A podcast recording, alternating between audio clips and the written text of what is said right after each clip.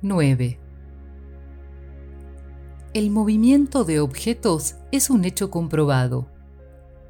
La cuestión consiste en saber si en ese movimiento hay o no una manifestación inteligente y, en caso afirmativo, cuál es su fuente. No nos referimos al movimiento inteligente de ciertos objetos, ni a las comunicaciones verbales o incluso a las que el medium escribe directamente. Ese género de manifestaciones, evidente para los que las han observado y examinado en profundidad, no es a primera vista lo bastante independiente de la voluntad como para fundamentar la convicción de un observador novato. Solo nos referiremos, pues, a la escritura obtenida con la ayuda de un objeto cualquiera, provisto de un lápiz, tal como una cesta, una tablilla, etc. La manera en que los dedos del medium se apoyan en el objeto desafía, como hemos dicho, la destreza más consumada de su parte para participar, del modo que fuere, en el trazado de los caracteres. Admitamos, no obstante, que con una destreza fuera de lo común él pudiese engañar al ojo más escrutador. ¿Cómo se explicaría la naturaleza de las respuestas cuando éstas son ajenas a las ideas y los conocimientos del propio medium? Nótese que no se trata de respuestas monosilábicas, sino, a menudo, de muchas páginas escritas con la más asombrosa rapidez, ya sea de manera espontánea o bien sobre un asunto determinado de la mano del medium menos versado en literatura, surgen a veces poesías sublimes, de una pureza irreprochable, que no desaprobarían los mejores poetas humanos. Lo que aumenta todavía más lo extraño de esos hechos es que se producen en todas partes y que los mediums se multiplican hasta lo infinito. ¿Son hechos reales o no? Responderemos solo una cosa. Ved y observad. No os faltarán ocasiones, pero sobre todo, observad muchas veces, durante un tiempo prolongado y conforme a las condiciones requeridas. Ante la evidencia, ¿qué responden los opositores? Vosotros sois dicen ellos, víctimas del charlatanismo o juguetes de una ilusión. Por nuestra parte diremos, en primer lugar, que es preciso dejar a un lado la palabra charlatanismo en los casos en que no hay lucro. Los charlatanes no ejercen su oficio gratis. Sería pues, a lo sumo, una mistificación.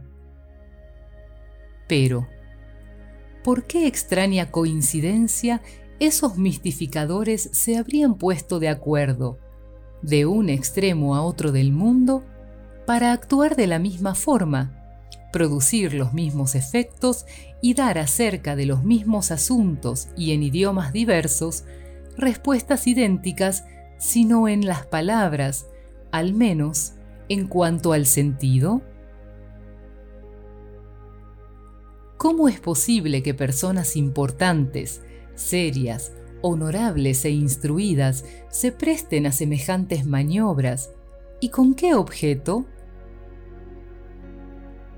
¿Acaso encontraríamos en los niños la paciencia y la habilidad necesarias? Porque si los mediums no son instrumentos pasivos, requieren una habilidad y conocimientos que son incompatibles con cierta edad y determinadas posiciones sociales. Entonces, los opositores añaden que, si no hay superchería, ambas partes pueden ser víctimas de una ilusión. En buena lógica, la calidad de los testigos tiene cierto peso.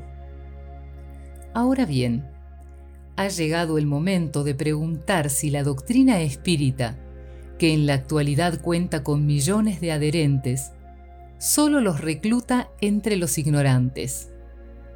Se apoya en fenómenos tan extraordinarios que comprendemos la duda. Sin embargo, lo que no se puede admitir es que algunos incrédulos pretendan el monopolio del buen sentido y que, sin respeto por el decoro o el valor moral de sus adversarios, tachen de ineptos, sin ningún miramiento, a quienes no son de su mismo parecer. En presencia de las personas juiciosas, la opinión de hombres instruidos que durante mucho tiempo han observado, estudiado y meditado un fenómeno será siempre, si no una prueba, al menos una presunción a favor del mismo, puesto que ha podido llamar la atención de hombres serios que no tienen interés en propagar un error ni tiempo que perder en futilidades.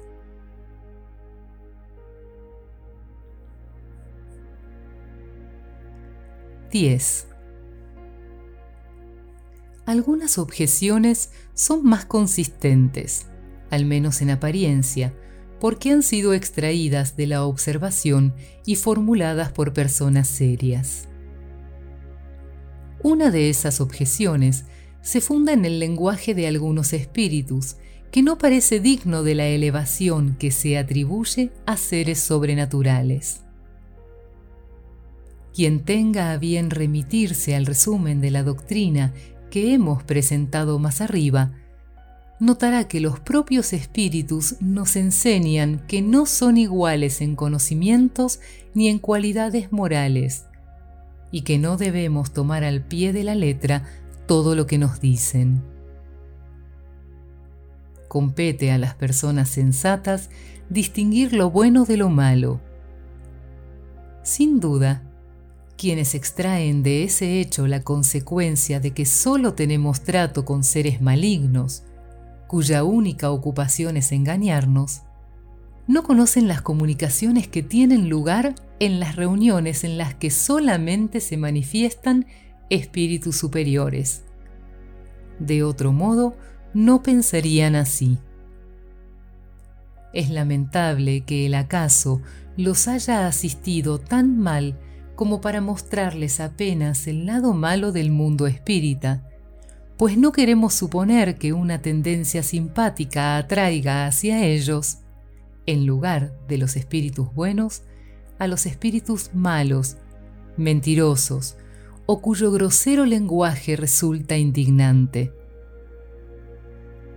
Podríamos concluir, a lo sumo, que la solidez de sus principios no es suficientemente fuerte para apartar el mal y que, como encuentran cierto placer en satisfacer su curiosidad al respecto, los espíritus malos aprovechan para inmiscuirse entre ellos, mientras que los buenos se apartan.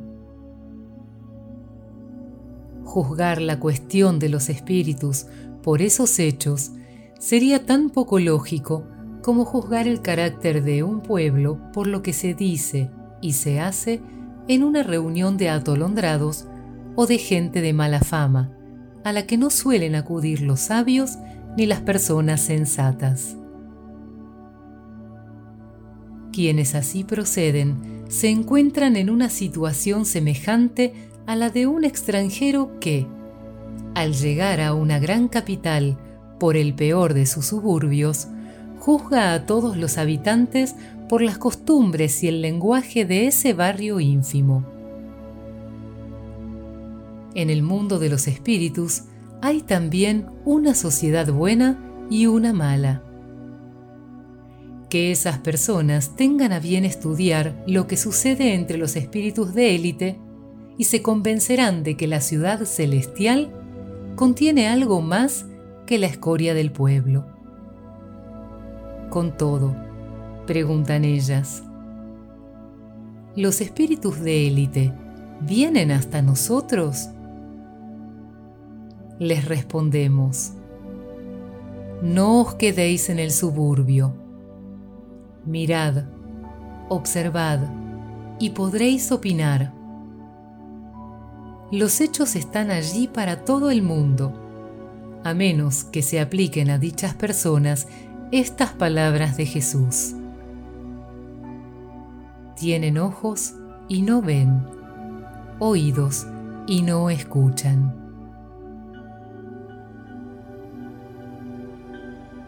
Ampliación de concepto. Véase San Mateo capítulo 13, versículo 13.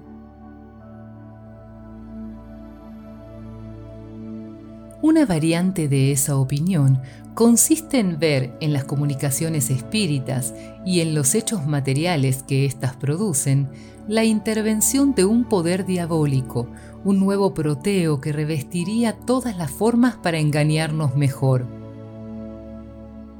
No creemos que sea merecedora de un examen serio, razón por la cual no nos detendremos en ella queda refutada mediante lo que acabamos de decir.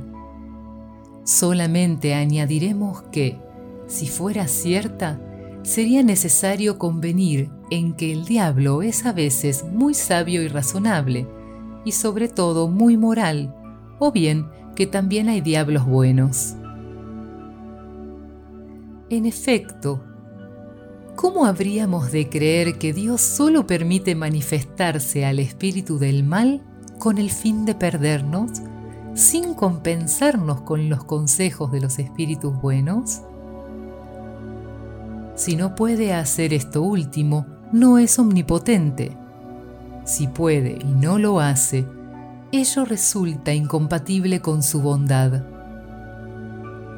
Ambas suposiciones serían una blasfemia.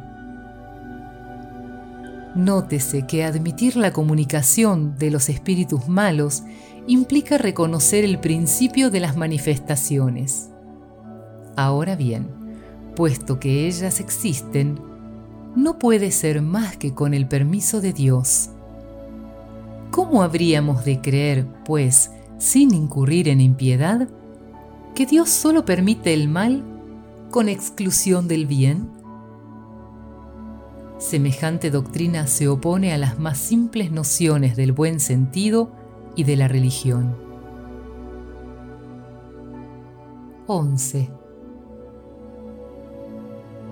A los opositores les resulta extraño, según dicen, que solo se hable de los espíritus de personajes conocidos, y se preguntan por qué razón son esos espíritus los únicos que se manifiestan. Se trata de un error que procede, como muchos otros, de una observación superficial.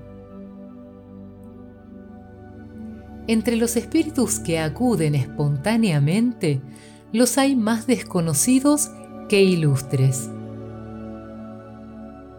Se designan con un nombre cualquiera, el cual suele ser alegórico o característico.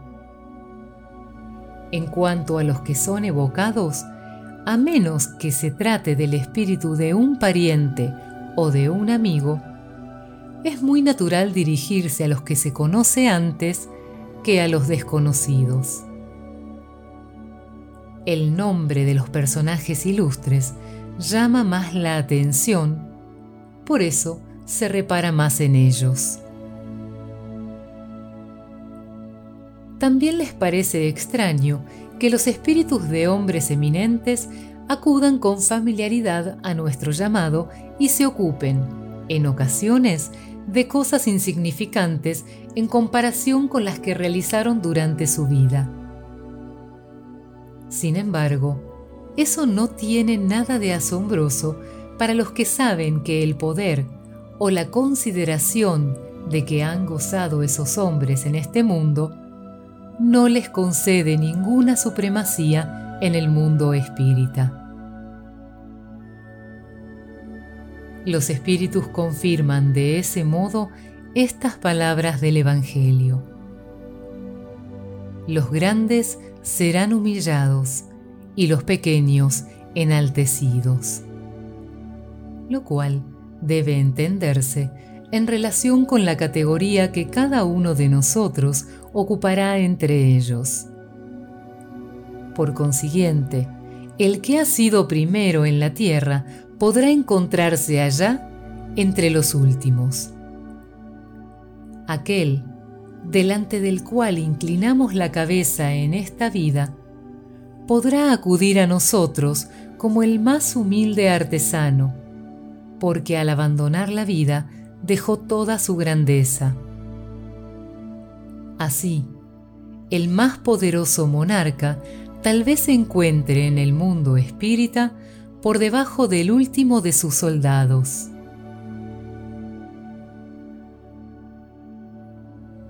Ampliación de concepto.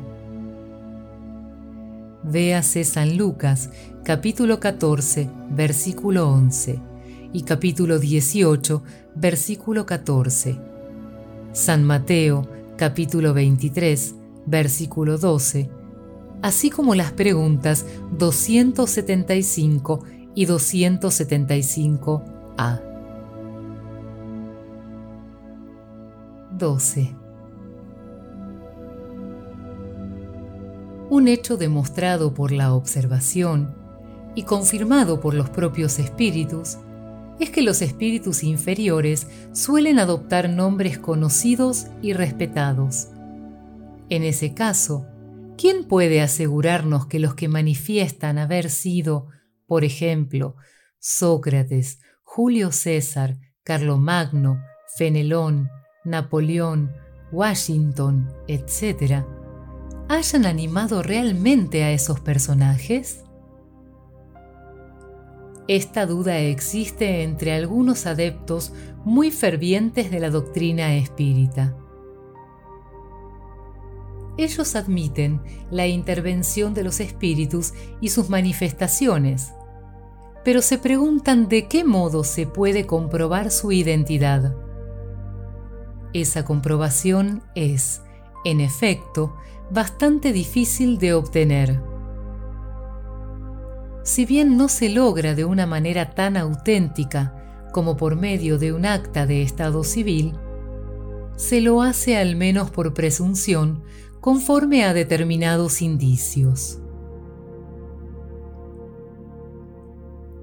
Cuando se manifiesta el espíritu de alguien que hemos conocido personalmente, un pariente o un amigo, por ejemplo, sobre todo si ha muerto hace poco tiempo, sucede en general que su lenguaje guarda perfecta relación con el carácter que tenía en vida.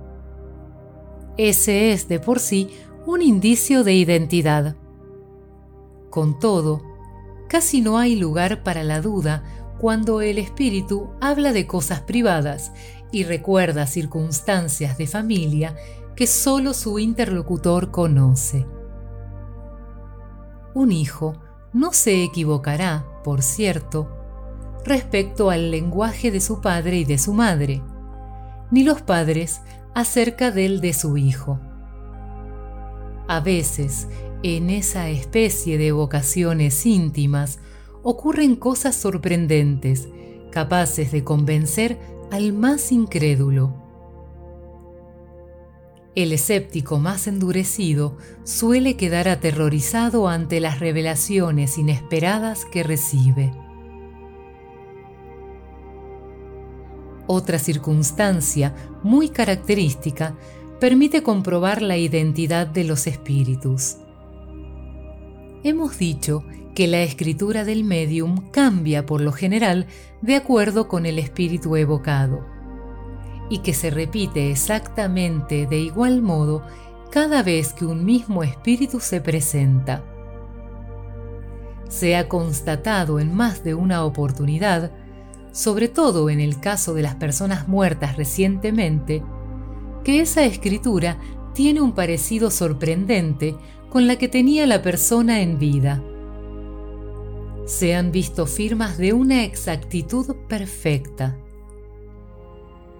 Estamos lejos, por otra parte, de presentar ese hecho como una regla, y más aún, de presentarlo como una regla constante. Lo mencionamos apenas como algo digno de señalar. Solo los espíritus que alcanzaron cierto grado de purificación están libres de toda influencia corporal. En cambio, cuando no se encuentran completamente desmaterializados, esa es la expresión de la cual se sirven, conservan la mayor parte de las ideas, inclinaciones y hasta manías que tenían en la tierra, lo cual también constituye un medio para reconocerlos.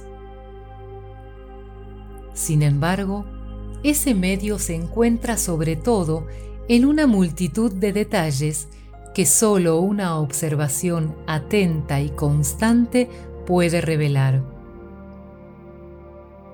Algunos escritores discuten acerca de sus propias obras o doctrinas y aprueban o condenan ciertas partes de ellas. Otros espíritus recuerdan circunstancias ignoradas o poco conocidas de su vida o de su muerte.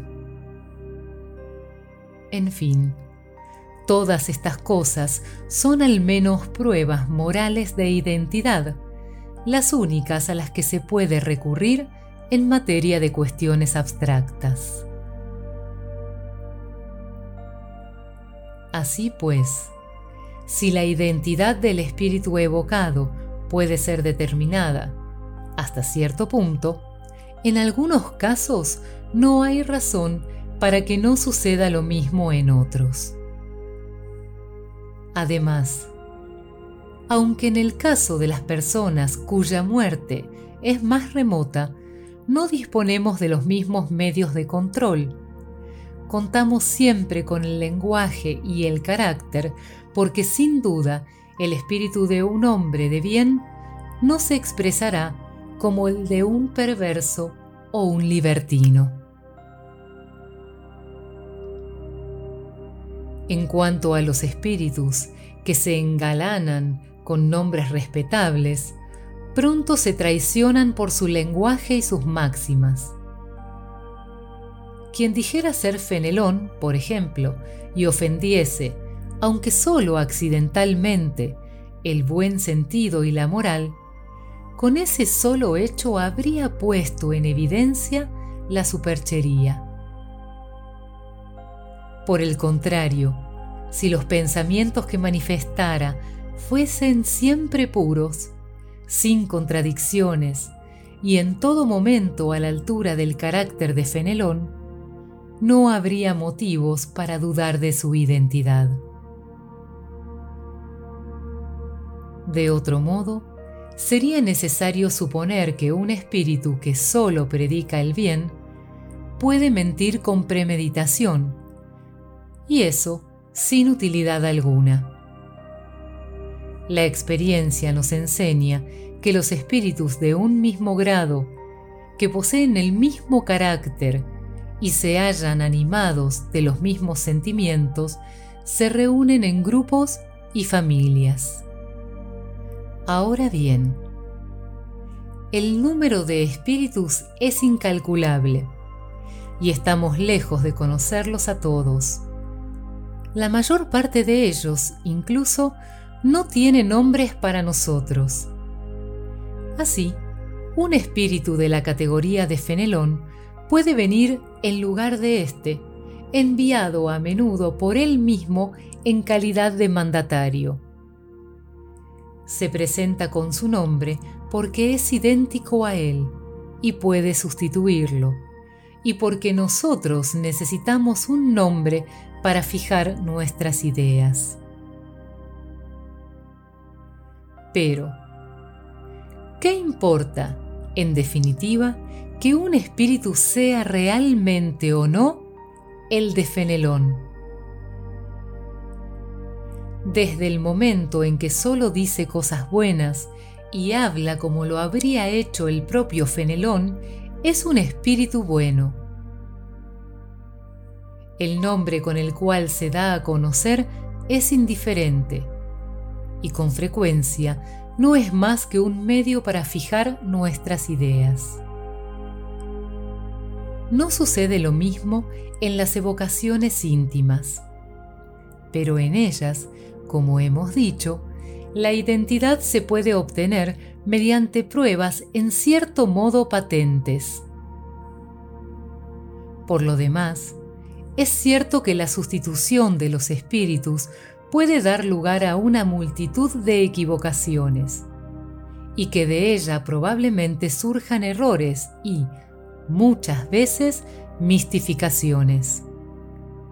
Se trata de una dificultad del espiritismo práctico. No obstante, jamás hemos dicho que esta ciencia fuese cosa fácil, ni que pudiera aprenderse jugando, como tampoco ninguna otra ciencia. No nos cansaremos de repetir que el espiritismo requiere un estudio asiduo y a menudo muy prolongado. Como no podemos provocar los hechos, es preciso aguardar a que se presenten por sí mismos y con frecuencia son causados por las circunstancias menos pensadas.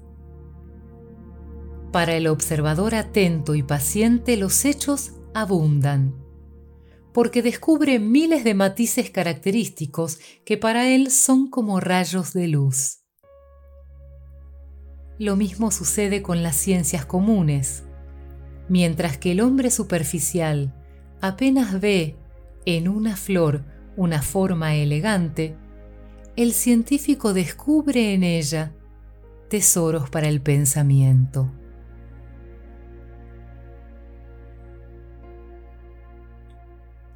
Trece. Las observaciones anteriores nos llevan a decir algunas palabras acerca de otra dificultad, la divergencia que existe en el lenguaje de los espíritus. Dado que los espíritus son muy diferentes unos de otros desde el punto de vista de los conocimientos y de la moralidad, es evidente que ellos pueden resolver una misma cuestión en sentidos opuestos, según la categoría que ocupen, exactamente como si entre los hombres fuese propuesta a un científico, a un ignorante y a un bromista de mal gusto. El punto esencial, ya lo hemos dicho, es saber a quién nos dirigimos. Sin embargo, se nos pregunta, ¿cómo se explica que los espíritus a quienes se ha reconocido como superiores no siempre estén de acuerdo entre ellos?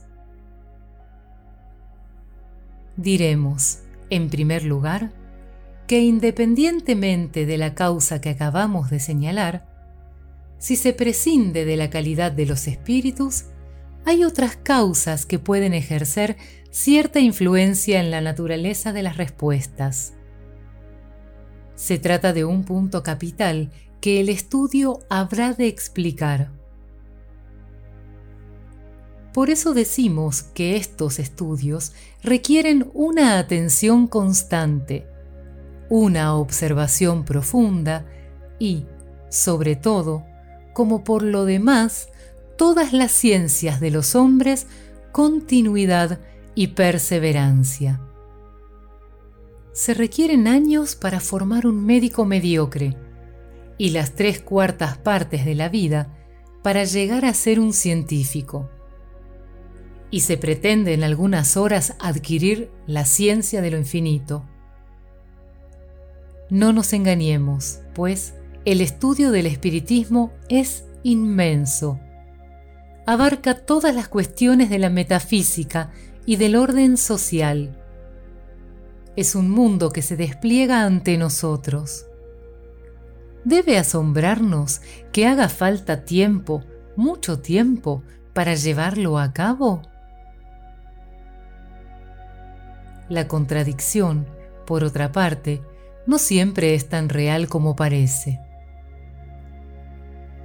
¿Acaso no vemos a diario hombres que profesan la misma ciencia y no coinciden al dar la definición de una cosa, ya sea porque emplean términos diferentes o porque la consideran desde otro punto de vista, aunque la idea fundamental sea siempre la misma? Contemos, si es posible, el número de definiciones que se ha dado de la gramática. Añadamos, además, que la forma de la respuesta depende muchas veces de la forma de la pregunta. Sería pueril, pues, hallar una contradicción allí, donde la mayoría de las veces no hay más que una diferencia de palabras. Los espíritus superiores no se atienen en modo alguno a la forma. Para ellos, el fondo del pensamiento lo es todo. Tomemos, por ejemplo, la definición del alma. La palabra alma no posee una acepción fija, razón por la cual los espíritus pueden, así como nosotros, disentir en cuanto a su definición. Uno podrá decir que es el principio de la vida, otro llamarla chispa anímica, un tercero manifestar que es interna, un cuarto que es externa, etc. Y todos tendrán razón desde su punto de vista. Incluso se podría creer que algunos de ellos profesan teorías materialistas y, sin embargo, no hay nada de eso.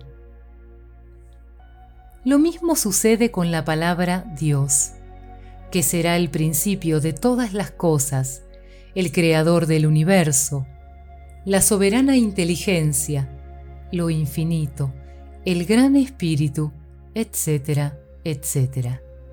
Y en definitiva, siempre será Dios. Citemos, por último, la clasificación de los espíritus ellos forman una serie ininterrumpida desde el grado inferior hasta el superior. La clasificación es, pues, arbitraria. Algunos podrán dividirlos en tres clases, otros en cinco, en diez o en veinte, según su voluntad, sin por eso incurrir en error. Las ciencias de los hombres nos ofrecen ejemplos al respecto. Cada científico tiene su sistema. Los sistemas cambian, pero la ciencia no. Aunque se aprenda botánica con el sistema de Linneo, de Jésus o de Tournefort, no por eso se sabrá menos botánica. Dejemos, por consiguiente, de dar a las cosas puramente convencionales más importancia de la que se merecen. Y dediquémonos a lo que es realmente serio.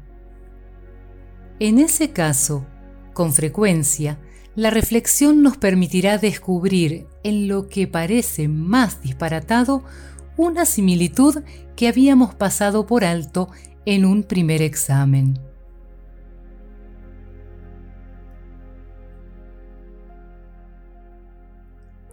14.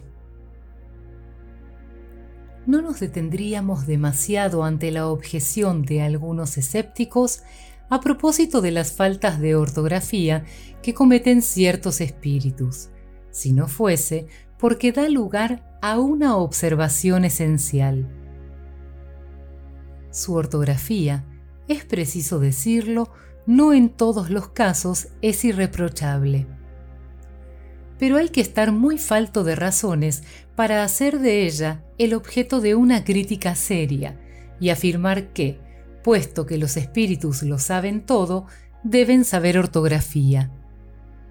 Podríamos oponerles los numerosos pecados de ese género cometidos por más de un científico de la Tierra, lo cual no disminuye en absoluto sus méritos.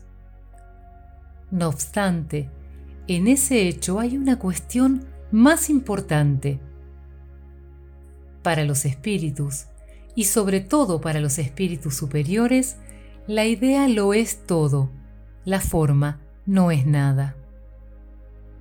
Desprendidos de la materia, su lenguaje es entre ellos rápido como el pensamiento, puesto que es el propio pensamiento el que se comunica sin intermediarios Así pues, los espíritus deben de encontrarse molestos cuando, para comunicarse con nosotros, se ven obligados a servirse de las formas extensas y embarazosas del lenguaje humano, sobre todo con la insuficiencia y la imperfección propias de ese lenguaje para expresar todas las ideas. Eso dicen ellos mismos. Por eso es curioso ver los medios que suelen emplear para atenuar dicho inconveniente. Lo mismo nos sucedería a nosotros si tuviéramos que expresarnos en una lengua más compleja en cuanto a sus palabras y giros, pero más pobre en expresiones comparada con la que usamos habitualmente. Tal es el obstáculo que encuentra el hombre de genio, quien pierde la paciencia debido a la lentitud de su pluma, la cual inevitablemente va detrás de su pensamiento. Se comprende, por consiguiente, que los espíritus den poca importancia a la puerilidad de la ortografía, sobre todo cuando se trata de una enseñanza importante y seria. Por otra parte, ¿no es de por sí extraordinario que se expresen indistintamente en las más diversas lenguas y que las comprendan todas? Sin embargo, no es menester concluir de ahí que los espíritus no conocen la corrección convencional del lenguaje, pues la observan cuando es necesario.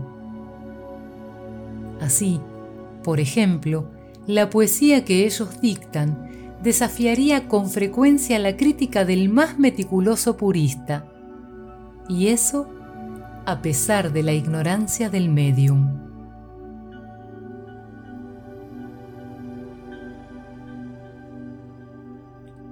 15.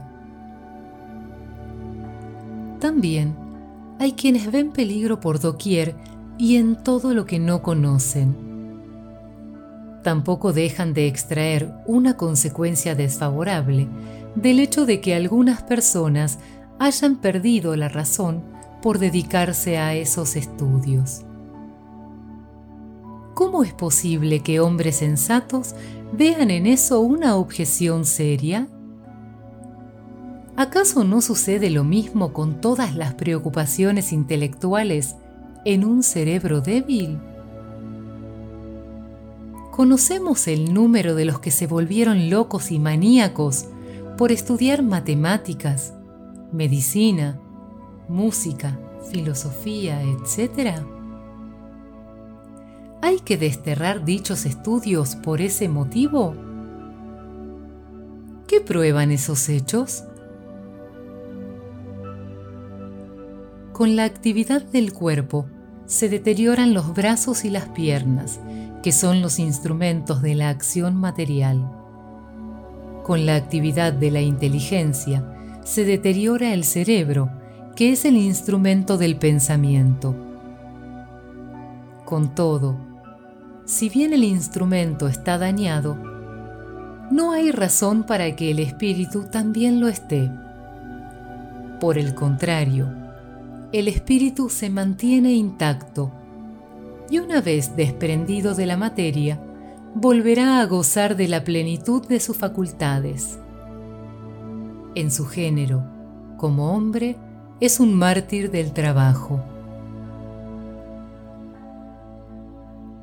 Todas las grandes preocupaciones del espíritu pueden ocasionar la locura. Las ciencias, las artes, e incluso la religión proporcionan su contingente. La causa principal de la locura es una predisposición orgánica del cerebro que lo hace más o menos accesible a ciertas impresiones. Dada una predisposición a la locura, ésta tomará el carácter de la preocupación principal, en cuyo caso se convertirá en una idea fija esa idea fija podrá ser la de los espíritus en quien se ocupó de ellos, como habría podido ser la de Dios, los ángeles, el diablo, la fortuna, el poder, un arte, una ciencia, la maternidad o un sistema político o social.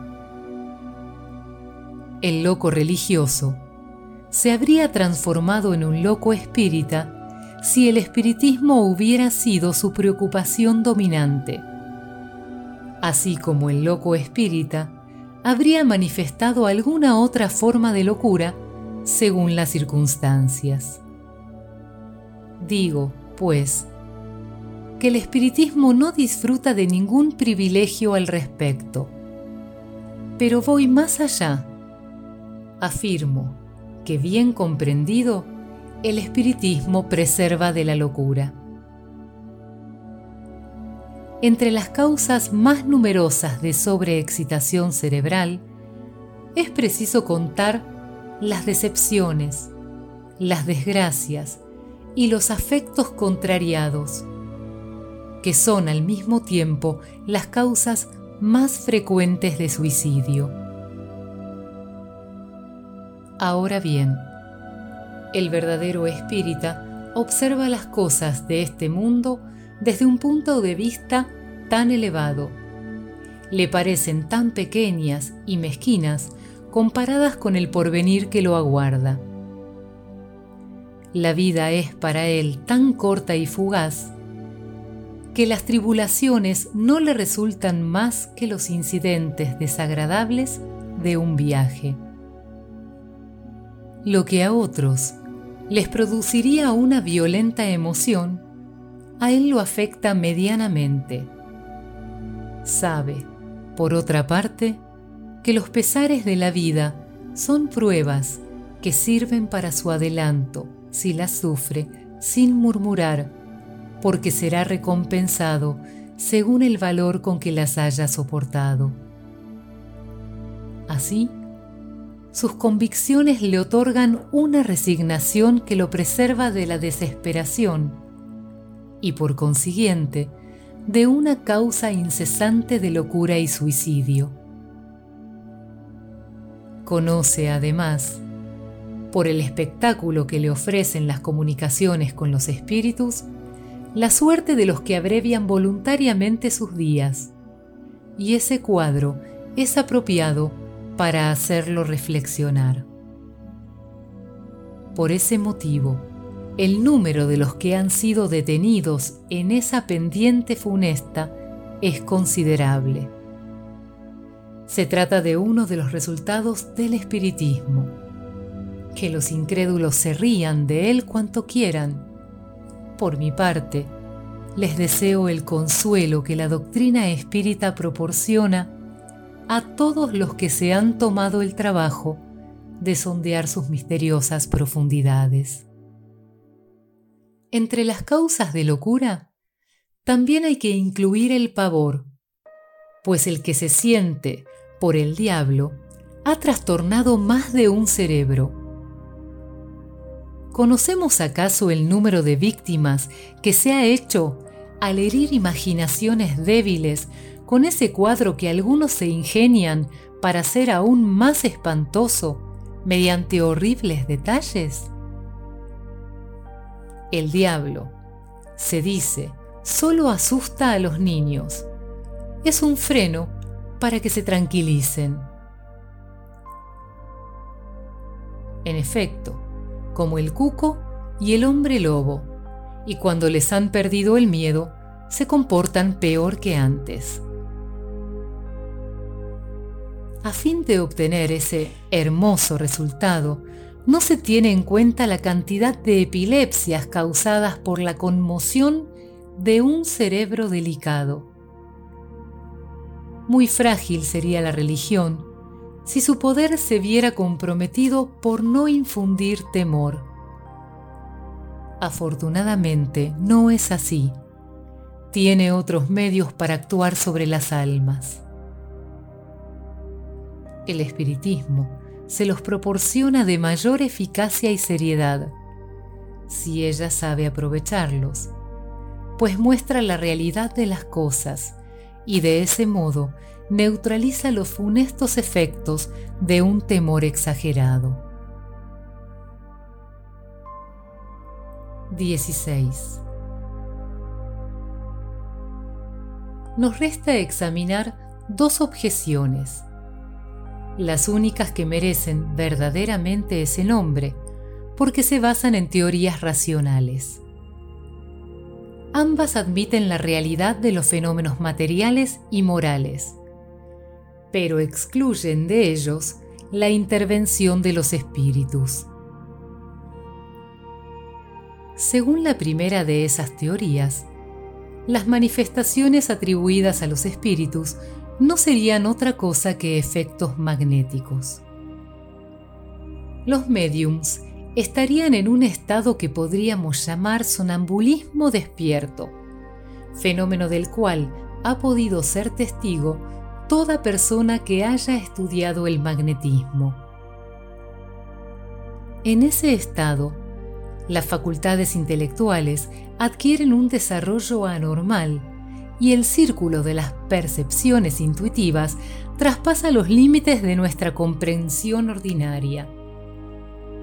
De ese modo, el medium extraería de sí mismo, a causa de su lucidez, la totalidad de lo que dice y de las nociones que transmite, incluso acerca de las cosas que desconoce por completo cuando se halla en estado normal.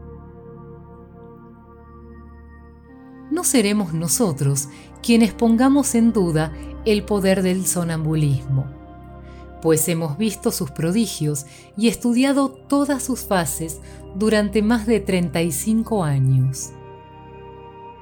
Convenimos en que, en efecto, muchas manifestaciones espíritas se pueden explicar por ese medio, pero una observación constante y atenta nos muestra una multitud de hechos en los que la intervención del medium, de otro modo que, como instrumento pasivo, es materialmente imposible.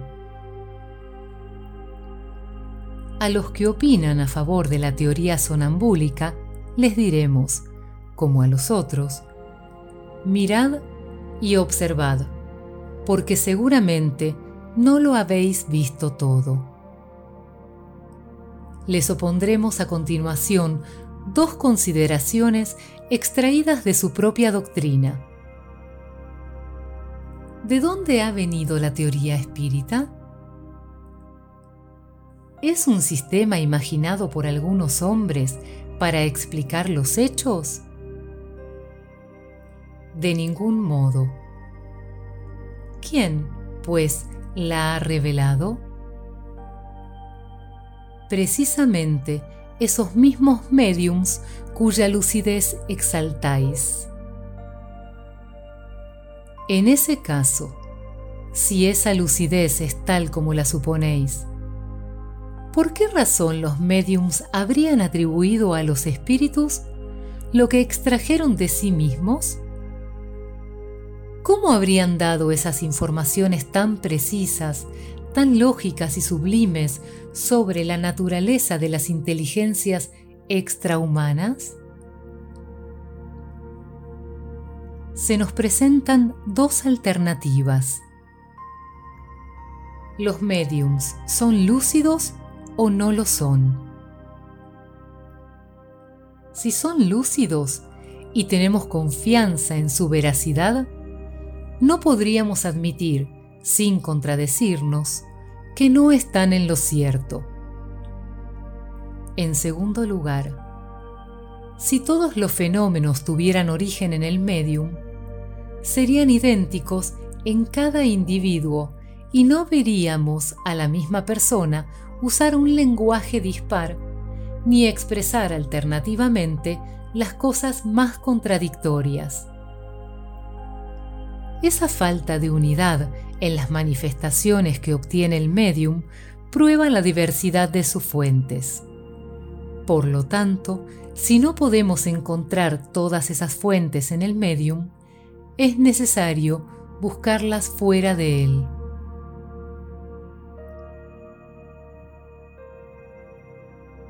Según la otra opinión, el medium es la fuente de las manifestaciones, pero en lugar de extraerlas de sí mismo, como pretenden los partidarios de la teoría sonambúlica, las extrae del medio circundante.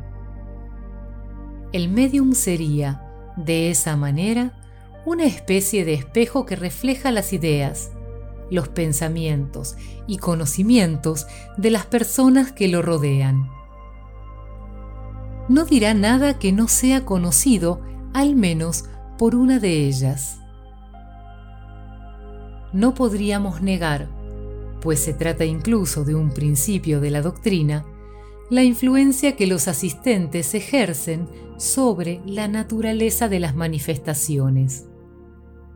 Sin embargo, esa influencia es muy distinta de la que se supone que existe, y de ahí a sostener que el medium es el eco de los pensamientos de los circunstantes, hay una gran distancia, porque millares de hechos determinan perentoriamente lo contrario. Estamos, pues, ante un grave error que prueba una vez más el peligro de las conclusiones prematuras. Esas personas no pueden negar la existencia de un fenómeno del que la ciencia común no puede dar cuenta. Y como no quieren admitir la presencia de los espíritus, lo explican a su manera.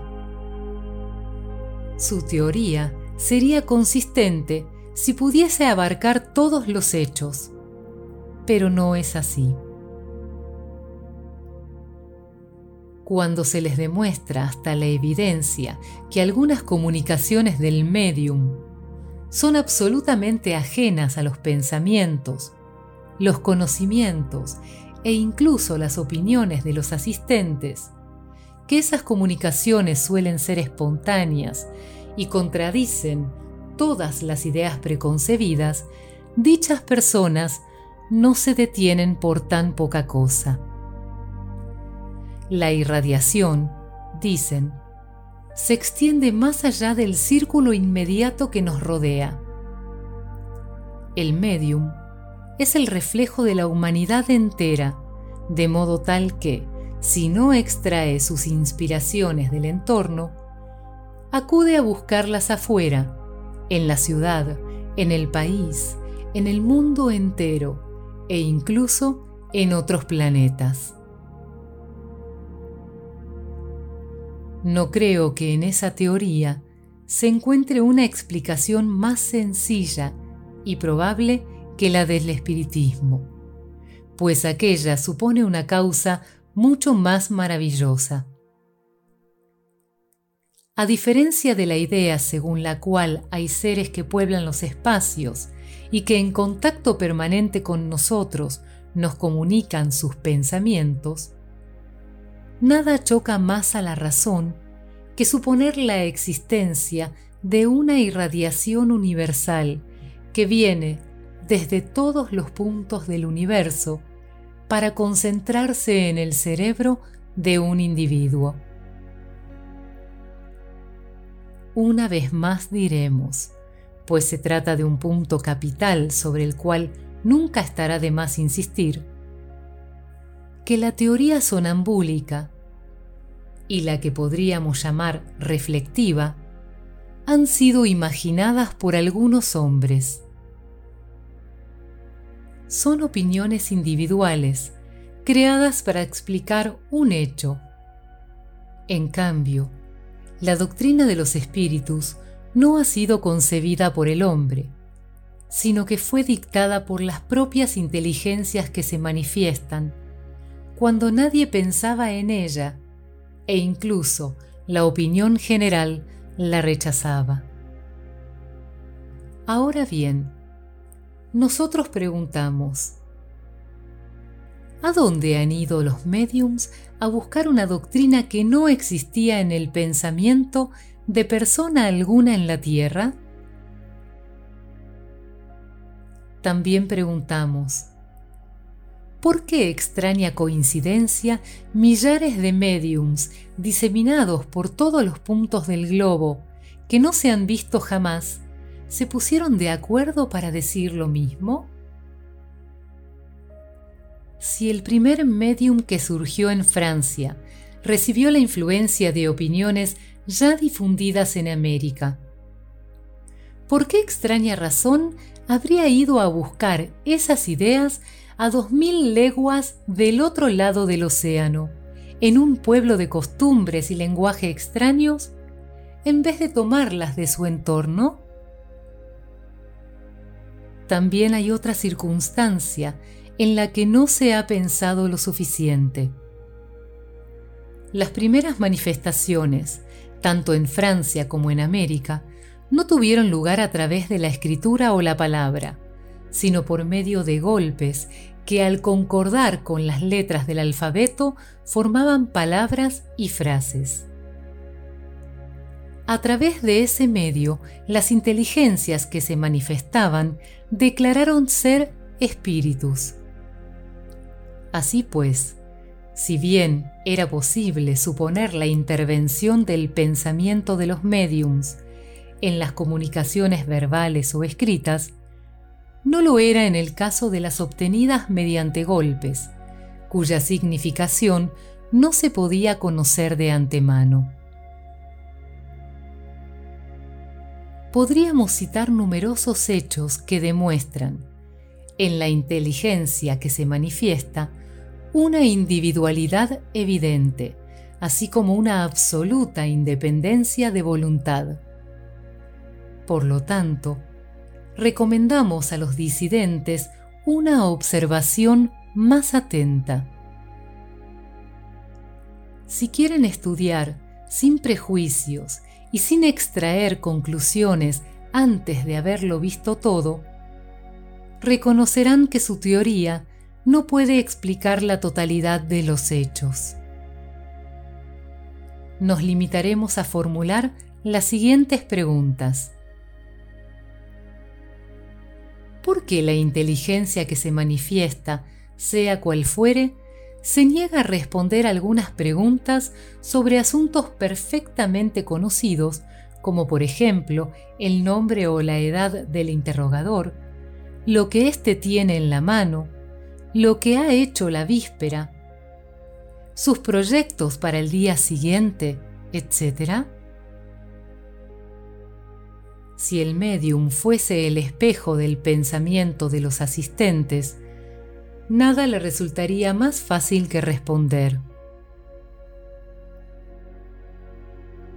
Los adversarios vuelven contra nosotros este argumento preguntando a su vez por qué los espíritus, que deben saberlo todo, no pueden decir cosas tan sencillas conforme al axioma según el cual quien puede lo más, puede lo menos.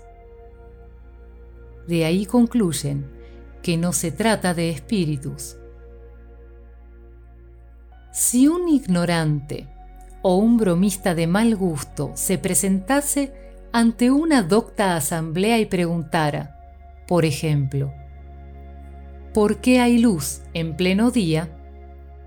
¿Podríamos creer que sus miembros se tomarían la molestia de responder seriamente? ¿Sería lógico concluir de su silencio o de las burlas con que gratificarían al interrogador que son apenas unos estúpidos? Ahora bien, precisamente porque son superiores, los espíritus no responden preguntas ociosas y ridículas, ni quieren ser puestos en el banquillo de los acusados. Por eso se callan o dicen ocuparse de cosas más serias. Preguntaremos, por último, ¿por qué los espíritus a menudo se presentan y se retiran en un momento preciso ¿Y por qué, pasado ese momento, no hay ruegos ni súplicas que los hagan volver? Si el medium actuara solo por el impulso mental de los asistentes, es evidente que en semejante circunstancia, el concurso de todas las voluntades reunidas debería estimular su clarividencia. Por consiguiente, si el medium no cede al deseo de la asamblea, corroborado por su propia voluntad, es porque obedece a una influencia ajena tanto a él como a quienes lo rodean, y porque dicha influencia revela, por eso mismo, su independencia e individualidad.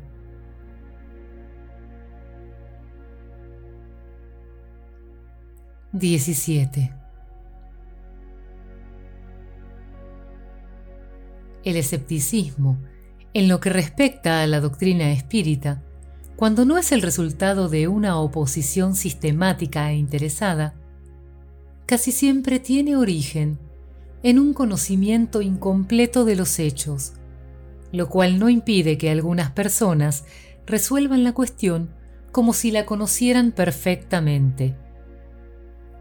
Se puede ser muy ingenioso e incluso instruido, pero carecer de juicio.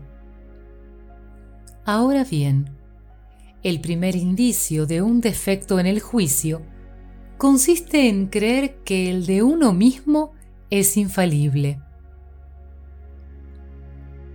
Muchas personas también solo ven en las manifestaciones espíritas un objeto de curiosidad.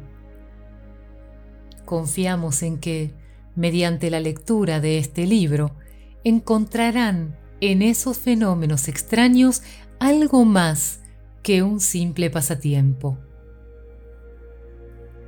La ciencia espírita comprende dos partes. Una experimental, que trata acerca de las manifestaciones en general. Otra filosófica, que trata de las manifestaciones inteligentes.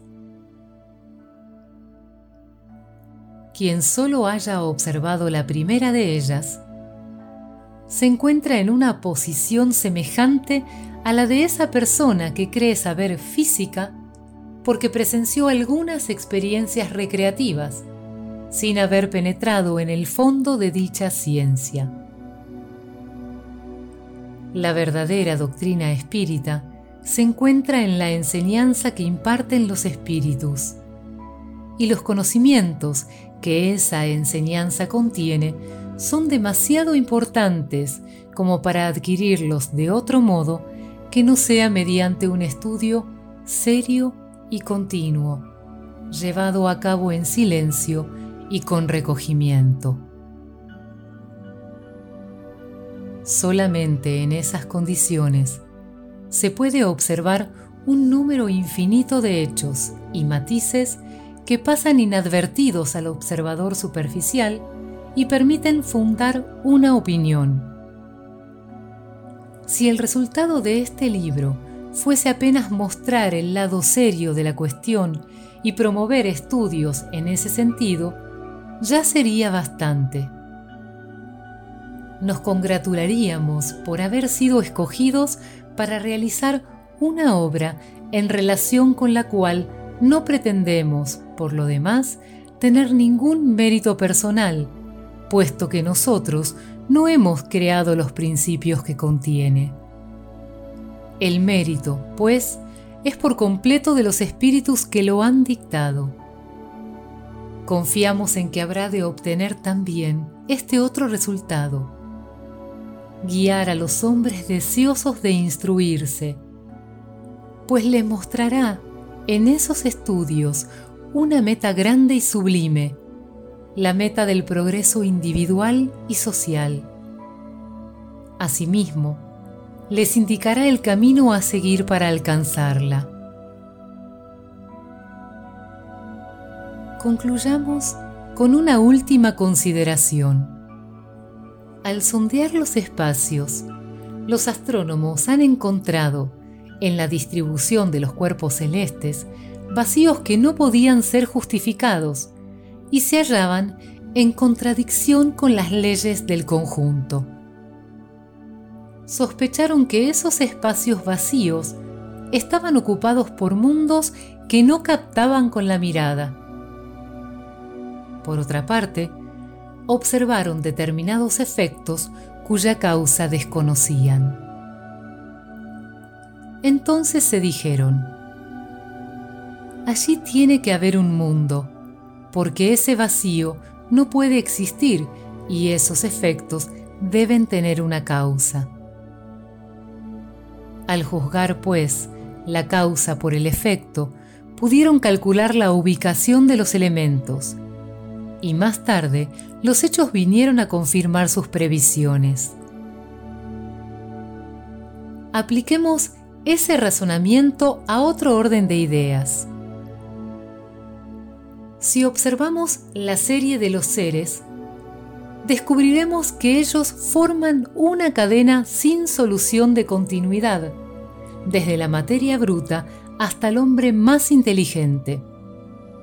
En cambio, entre el hombre y Dios, alfa y omega de todas las cosas, cuán inmenso es el vacío. ¿Será racional pensar que en el hombre se interrumpen los eslabones de esa cadena y que él atraviesa sin transición alguna la distancia que lo separa de lo infinito? La razón nos dice que entre el hombre y Dios debe haber otros escalones, así como ha indicado a los astrónomos que entre los mundos conocidos tenía que haber otros desconocidos. ¿Cuál es la filosofía que ha llenado ese vacío? El espiritismo nos lo muestra ocupado por los seres de todas las categorías del mundo invisible. Esos seres no son otros que los espíritus de los hombres que han alcanzado los diferentes grados que conducen a la perfección. De ese modo, todo se vincula, todo se encadena, desde la alfa hasta la omega vosotros, los que negáis la existencia de los espíritus, llenad pues el vacío que ellos ocupan.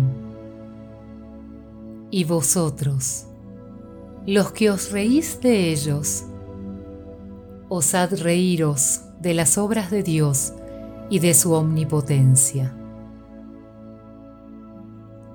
Alian Kardec